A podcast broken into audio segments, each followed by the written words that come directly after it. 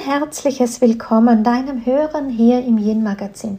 Du hörst mich, ich bin Daniela Hutter, ich habe das Buch geschrieben, das Yin-Prinzip und ich formuliere auch gern, ich bin die Gründerin des Yin-Prinzips, wobei ich natürlich nicht Yin gegründet habe, das ist ein Jahrtausende altes Wissen, aber das Konzept rund um weibliche Energie, weibliche Kraft fasse ich zusammen, dieses Bewusstsein eben mit dem Namen das Yin-Prinzip, biete das an in meiner Arbeit, sei es durch Coachings, sei es durch Seminare, in den Retreats oder auch ähm, eben in all meinen Online-Aktivitäten gebe ich dazu Inspiration auf sämtlichen Kanälen. Und da war es einmal so vor gar nicht so langer Zeit, dass ich, ich glaube, es war auf Instagram, darüber gesprochen habe, wie wir Seminaranbieter doch eine bestimmte Herausforderung haben, heutzutage unsere Seminare offline auf die Beine zu stellen. Und da bekam ich eine Welle an Rückmeldungen. Und so dachte ich mir, hm, spannendes Thema, das einfach mal auch in den Podcast zu bringen, diese Unverbindlichkeit, die wir Seminarorganisatoren unseren Teilnehmern manchmal äh, zuschreiben und die andere Seite, dass die Teilnehmer ja sagen, ja, okay, ähm, sie wollen sich nicht langfristig festlegen. Das ist so das eine. Speziell in meinem Fall werde ich dann sogar oft gefragt, na ja, widerspricht es denn nicht dem Yin, auf längere Zeit im Vorhinein sich schon ähm, für etwas zu committen? Wo bleibt denn da die Möglichkeit dann der Flexibilität und so? Und über das möchte ich heute ein bisschen plaudern. Ich freue mich jetzt schon formuliert sehr über Rückmeldungen, wenn du mir schreiben magst oder auch in den Kommentaren, wenn es am Blog ist, weil auf Spotify kann man ja nicht dazu schreiben, du könntest mir einen Stern hinterlassen. Das wäre auch eine Idee, wenn es dir gefallen hat. Aber wenn du mit mir kommunizieren möchtest, dann tu das gerne einerlei, ob du Seminaranbieterin bist oder ob du dich eher auf der Seite der Teilnehmerinnen siehst. Ja, worum geht es mir? Nun, aus meiner Sicht, ich weiß, ähm, die Erfahrungen der letzten zwei Jahre rund um diese Corona-Geschichte sitzen uns einmal alle in den Knochen. Anbietern und Teilnehmern gleichermaßen. Zu Beginn der Corona-Zeit hatten wir natürlich alle das Thema, dass wir viel absagen mussten. Das ist mit Verlusten, ich glaube schon für beide Seiten auch gewesen, denn ich weiß auch von Teilnehmern, die vielleicht dort oder da ich sage mal, Geld verloren haben. Ich habe mich sehr bemüht, den Leuten Ersatzmöglichkeiten anzubieten. Ganz am Anfang habe ich auch einfach vieles storniert. Aber ich weiß einfach, dass es nicht immer möglich ist, alle Menschen gleichermaßen zufriedenzustellen. Und auch, ja, ich sage mal so, bei Unterkunftsbuchungen war es halt auch nicht immer einfach für Teilnehmer. Ich persönlich, wie gesagt, habe auch Geld verloren und ähm, das ist für niemanden witzig, eh klar. Das ist so die eine Sache. Und dann kam diese Corona-Zeit. Ich bin ja schon sehr auf Online ähm, auch spezialisiert gewesen. Ich meine, immerhin hat meine Arbeit 2005, 2006 ja damit begonnen, online mich aufzustellen, online Angebote zu geben. Für mich war das jetzt kein Switch. Im Gegenteil, ich habe einfach so weitergemacht wie bisher und habe einfach meine Offline-Angebote fallen lassen müssen. Aber auf den Markt kam natürlich eine Fülle von Online-Angeboten, eine Fülle von Möglichkeiten, die es auf der anderen Seite den Teilnehmern ähm, auch leicht gemacht hat, manches zugänglich gemacht hat, was vorher so nicht da war. Aber ich sage mal auch, wenn man jetzt das Wort Wettbewerb aus Seite dieser Fülle sehen möchte, auch das ist entstanden, dass dadurch, dass die Teilnehmerinnen so viele Optionen haben, es natürlich manche Seminarleiter auch ein bisschen schwieriger bekommen haben. Das ist so die eine Geschichte, aber auf die will ich gar nicht hinaus. Das ist die Fülle des Lebens, mit der müssen wir alle einfach zurechtkommen. Das, was es uns Seminarleitern einfach heute sehr schwierig macht, ist, dass sich das Buchungsverhalten verändert hat. Da will ich ganz ehrlich sein. Menschen ähm, buchen sehr, sehr spät. das hat nicht nur mit Seminaren zu tun. Ähm, ich weiß das auch einfach aus dem Tourismus heraus. Ich meine, ich lebe in einer Tourismusregion, dass auch die das sagen, dass wirklich mm, dass die Gros der Gäste eher kurzfristig buchen, gerade wenn bestimmte Sachen nicht fix sind. Bei uns ist es vielleicht der Schnee oder so. Anyway, also man hat dieses, alles ist kurzfristig möglich, das verändert natürlich unseren Habitus. Aber wir normalen Seminaranbieter, uns stellt das schon vor eine Herausforderung. Zum Beispiel, wenn wir in einem Hotel, so wie ich das für meine Retreats eben mache, einen Seminarraum buche, der muss ja auch bezahlt werden, dann ist der für eine andere Gruppe blockiert.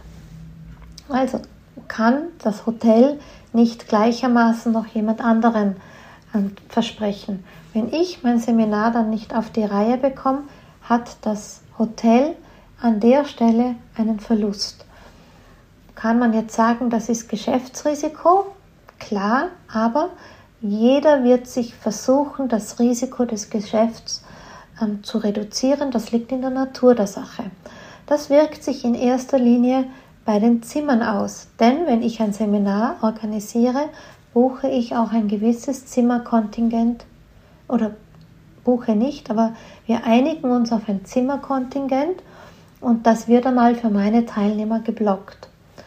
Nun kann ich aus der Erfahrung heraus sagen, wie viele es denn circa werden könnten, aber sicher wissen tue ich es nicht. Jetzt gibt es zwei Optionen, ne? wie immer im Leben.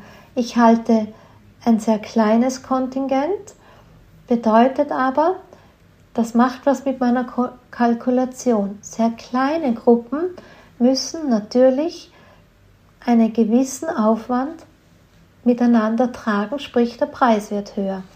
Und ich habe doch die Ausrichtung, dass meine Arbeit einigermaßen leistbar soll, sein soll, bedeutet für mich, ich kalkuliere so, dass die Beträge eben nicht so hoch sind, dafür müssen die Gruppen größer sein. Und das macht es ein bisschen schwieriger, weil wenn du eine größere Gruppe, und das ist bei mir so, ich 15 bis 20, ja, also ich 18 ist eine meiner Lieblingszahlen, mit der ich mich bewege. Da geht es dann weiter, wenn ich jetzt, wenn die Gruppe sehr kurzfristig, die Teilnehmer sehr kurzfristig erst buchen, dann wird das Hotel zu mir kommen und sagen, du, was ist denn mit meinen 18 Zimmern? Ja, weil man ja in der Regel Zimmer blockt, damit es auch Einzelzimmermöglichkeiten gibt. Dann kommt das nächste zum Tragen. Ich bemühe mich immer sehr nette ähm, Hotelhäuser zu finden, die sind in der Regel nicht sehr groß. Für die bedeutet 18 Zimmer ein großer Anteil. Ne? Wenn ich jetzt ein riesiges Haus nehme, die ein paar hundert Zimmer haben, ist das Thema nicht so, aber das Ambiente für ein Seminar ist nicht so fein. Du merkst schon, wie viele Überlegungen wir da reinfließen lassen haben. Ne? Also dann kommt das Hotel, in meinem Fall kleinere, sechs Wochen, wenn es wenn ich Glück habe, vier Wochen vorher, aber in der Regel sind sechs Wochen vorher und Sie werden das Kontingent der noch nicht gebuchten Zimmer zurückholen. Bedeutet dann, ähm, ja, diesen Zimmer können Sie es verbuchen, vergeben Sie es. Und kann bedeuten, habe ich auch schon erlebt, dass meine Seminarbuchungen relativ kurzfristig kommen würden, aber es im Hotel kein Zimmer mehr gibt. Und das ist dann auf der anderen Stelle ähm, insofern natürlich könnte man auswärts schauen, aber ein Hotel verlangt dann eine Seminarpauschale und dann kann gut sein, dass das auswärtige, die auswärtige Unterkunft plus die Seminarpauschale sich einfach vom Preis her nicht mehr gut zeigt und die Teilnehmer nicht gewillt sind, das zu bezahlen. Das ist das eine. Bedeutet, ich würde zwar Teilnehmer bekommen, kurzfristig, aber ich kriege sie nicht im Hotel unter oder auch nicht zu diesem Preis. Der andere Aspekt ist, es ist immer ungut für eine Gruppe und für die Teilnehmer, wenn ein Teil der Gruppe in der Gruppe unterkommt, im Hotel zusammensitzt, ähm, ihre Räumlichkeiten da hat, eine bestimmte Bequemlichkeit rund um das Seminar dazu auch hat und die Auswärtigen da eben nicht dabei sind. Das macht gerne ein bisschen einen Split hinein. Und man braucht dann schon oft sehr äh, gefestigte, oder ich weiß gar nicht, wie ich das bezeichnen soll, Persönlichkeiten, die diesen Split gut überwinden können. Für manche ist das echt ein Thema und sie fühlen sich als Außenseiter. So, das ist so die eine Sache für uns Organisatoren, wenn Teilnehmer eben sehr, sehr kurzfristig kommen und ähm, sich scheuen, geraume Zeit vorab in eine gewisse Verbindlichkeit zu gehen. Und da fragt man sich halt dann einfach, ähm, woher kommt dieses Verhalten, als dass man sich vor dieser Verbindlichkeit, ich weiß gar nicht, ob man scheuen sagen darf, drücken darf. Also wenn Ihnen die Unverbindlichkeit, sagen wir es mal so, näher ist als eine Verbindlichkeit, die wir uns als Organisatoren wünschen würden. Denn was ja vielleicht auch noch dazu kommt, was jetzt bei mir seltener der Fall ist, was ich aber von Kolleginnen weiß, manche haben ja auch Co-Trainer. Ja, und auch die, das ist ähnlich wie das Hotel. Auch ein Co-Trainer muss wissen, ähm, bekommt er seinen Job, ja, muss er sich diesen Termin blocken und man muss auch wissen, Co-Trainer bekommen ja auch ein Geld. Und wenn ähm, wir die Co-Trainer blocken, dann gibt es eine bestimmte Frist und dann ist es wie mit den Zimmern. Entweder man löst diesen Block auf und der Co-Trainer gibt den Termin frei und wenn nicht, dann muss ich ihn trotzdem bezahlen. Ja? Also da sieht man wiederum das Risiko im Hintergrund. Deshalb wünschen wir Seminarorganisatoren uns Verbindlichkeit und da vielleicht einmal drauf zu stehen, was ist, ähm, was ist denn eigentlich diese Unverbindlichkeit? Und wo, wo kommt denn dieses unverbindliche, äh, diese unverbindliche Thematik eigentlich her? Nun, das eine ist wahrscheinlich dieses sich zu entscheiden und sich festzulegen. sich zu entscheiden und festzulegen ist ja auch immer wieder so ein Thema, ähm, was es den Leuten einfach auch schwierig macht, sich auf eine bestimmte Option einzulassen. Ich kenne das aus meinen Coachings auch in anderen Zusammenhängen, dass eine gewisse Verbindlichkeit zu setzen oder ein gewisses Commitment zu setzen für die Leute oftmals einfach eine Herausforderung ist, weil immer so im Hinterkopf vielleicht ist, naja, vielleicht gibt es sogar eine bessere Option.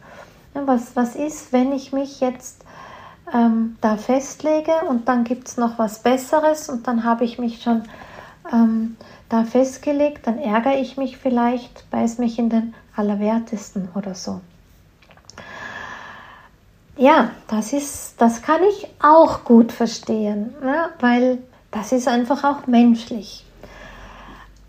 Was aber ich dann manchmal hm, sogar einbringe, oder auch für mich selber verwende, wenn ich mich in so einem Unverbindlichkeitsverhalten erkenne, ist, was wir auf der einen Seite leben, kann ja auch sein, dass auf der anderen Seite auch zu tragen kommt.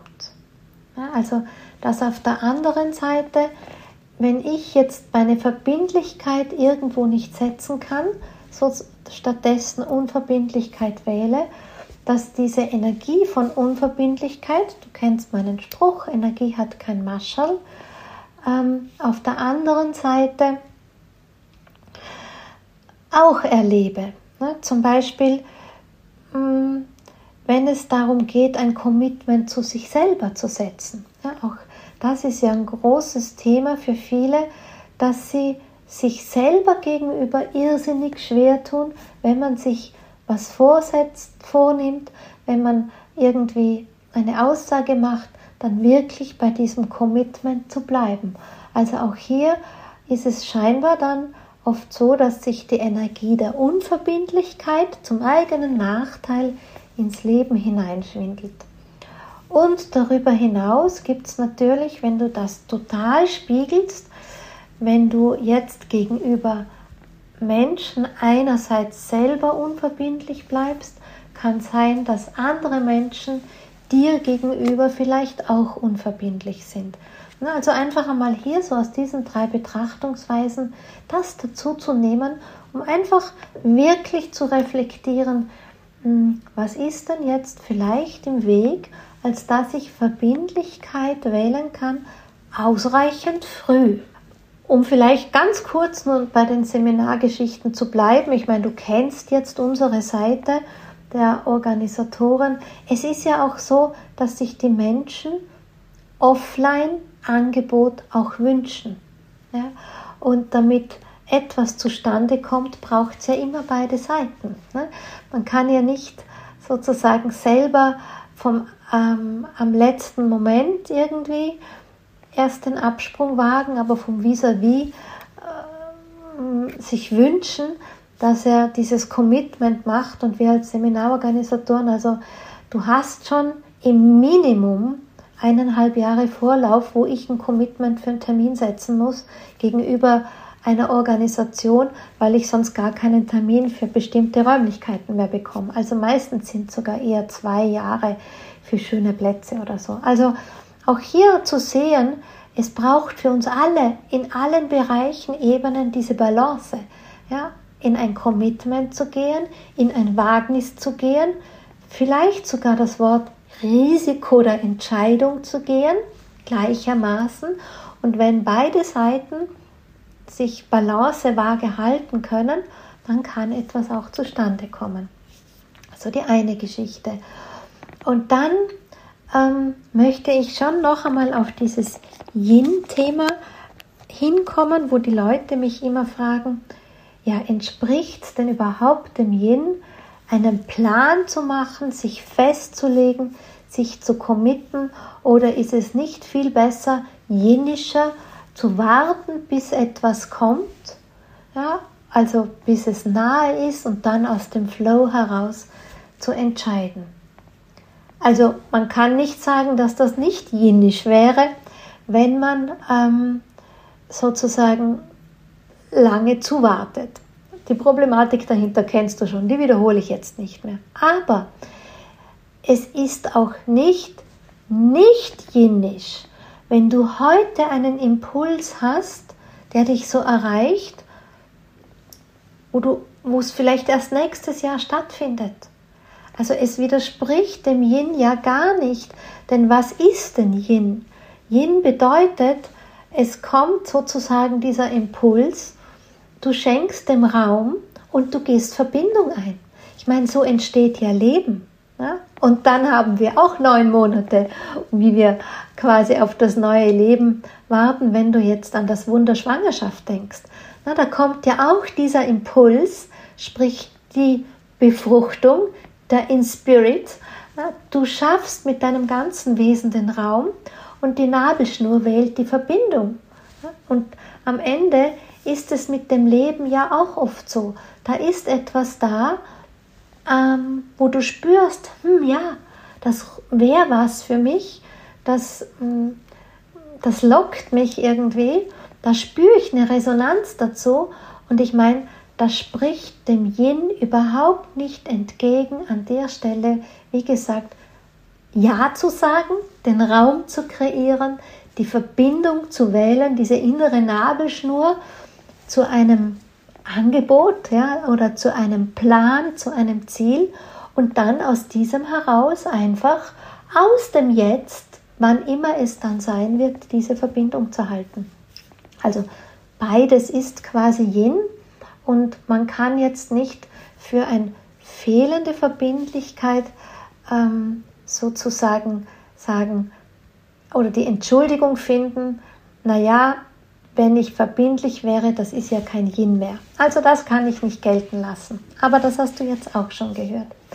Und dann habe ich noch einen letzten Aspekt, den ich für uns alle gerne einbringen möchte, ist ein bisschen dieses, ähm, ja, die Erfahrung damit.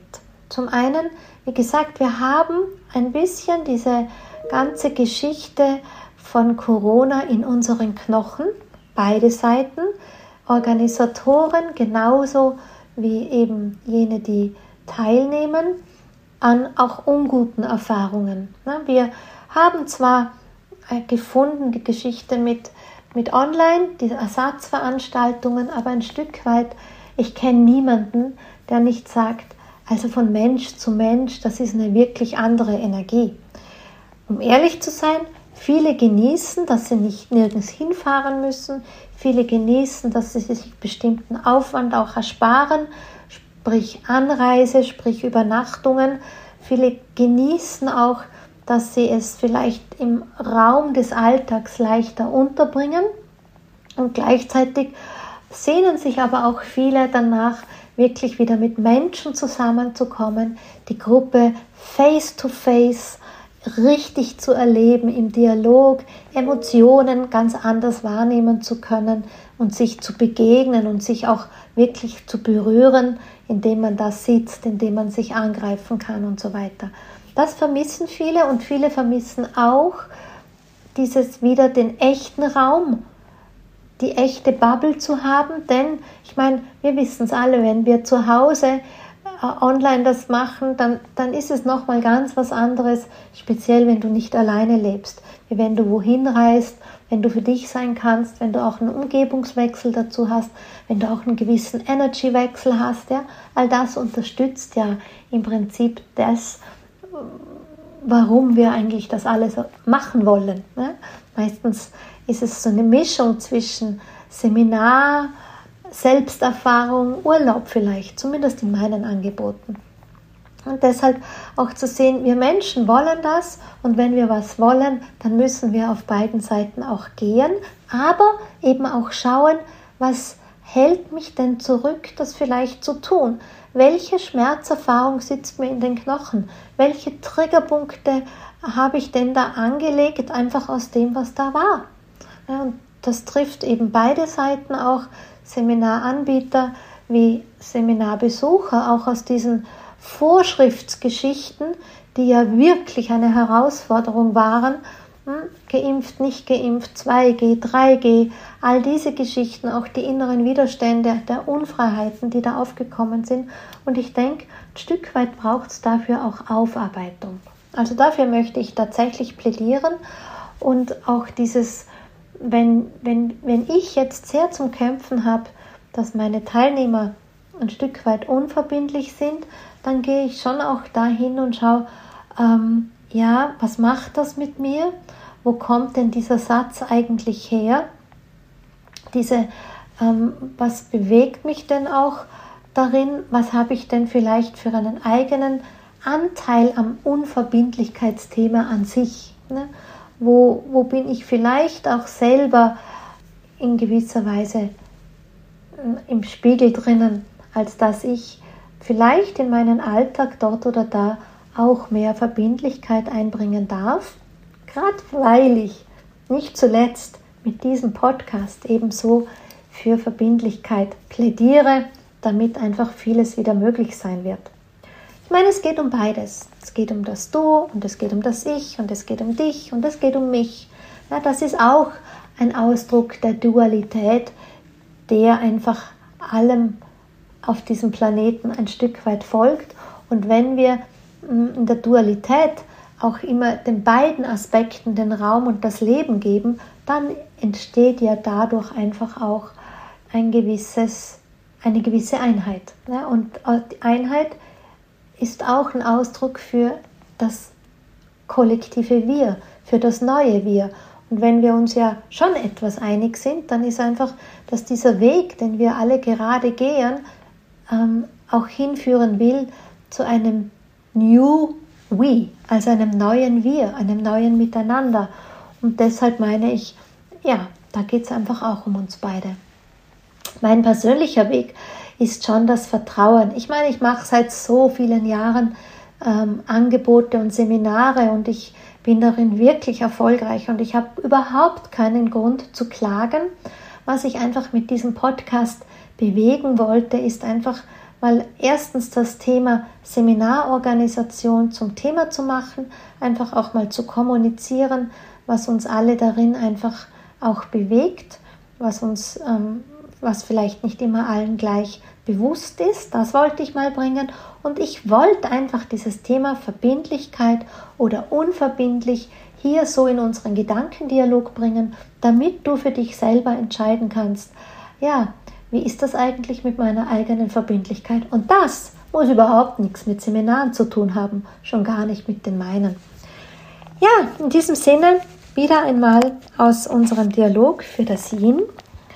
Denn Verbindlichkeit ist, wie du vorhin ja gehört hast, etwas, was bedeutet Verbindung eingehen. Commitment bedeutet Verbindung eingehen und ich betone das deshalb so, denn Verbindung ist Yin. Hm?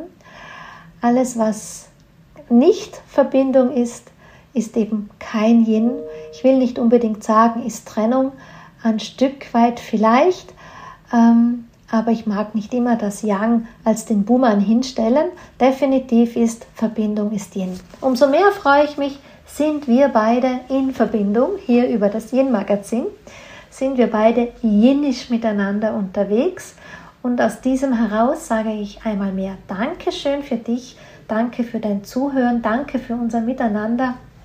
Und ich freue mich schon auf das nächste Mal. Und wenn du ein Thema hast, was dich interessiert, scheue dich auch nicht, mir das zu schreiben, denn gern hm, sammle ich Themen, die euch am Herzen liegen. In diesem Sinn, habt's fein, bis bald.